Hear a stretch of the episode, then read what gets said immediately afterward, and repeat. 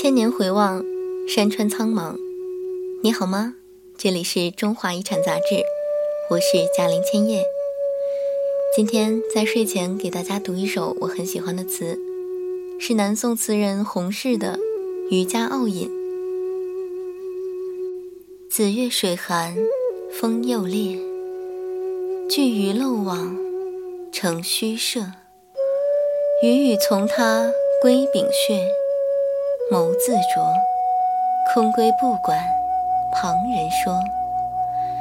昨夜醉眠西浦月，今宵独钓南溪雪。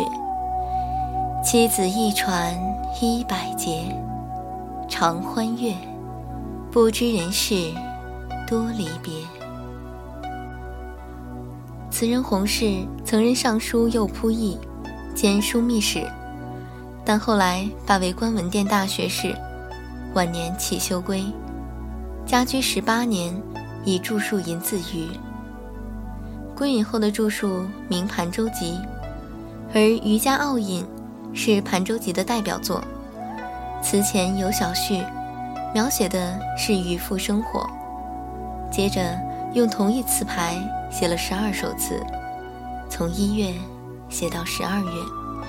生动形象地描绘了归隐后的生活，其中的生活和谐、恬静、逍遥自在、无拘无束，这是一种人与自然的和谐相处的画面，情趣与优美空灵的意境。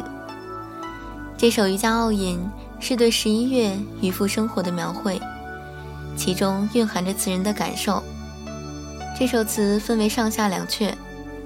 上阙主要记述了渔夫空手而归这样一件事。开头首句“子月水寒风又烈”，既交代了这是描写的十一月渔夫的生活，又交代了天气很恶劣，水很寒，风很烈，在这样恶劣环境中苦苦等待，好不容易有巨鱼进网了，却又让他漏网而逃，辛辛苦苦的筹划竟成虚设。这实在令人懊丧。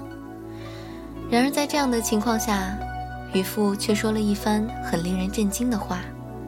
他并不认为是大鱼漏网而逃了，他认为这是鱼儿回到了自己的乐园里去了。他说：“不要怪鱼，要怪的话就怪自己谋划不当，计划不周，才会让大鱼逃掉的。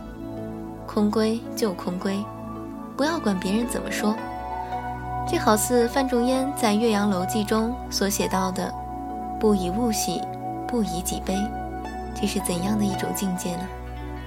一种对待事物的淡然，一种超脱蕴含在其中。此的下阙继续对上阙的内容进入了深入的挖掘。昨夜醉眠西浦月，今宵独钓南溪雪。一种顺其自然的描写。在渔夫昨夜醉眠月下的时候，并没有想到第二天要干什么，完全的顺其自然，不去顾虑太多。生活虽然辛苦，妻儿子女要打补丁，但生活中充满了欢乐，不知道人世间的离别之苦。这段文字来自于经典宋词节选，希望你能喜欢。今天是星期六。明天还可以好好的休息一下。好啦，时候不早了，你该睡觉啦。祝你晚安，好梦香甜。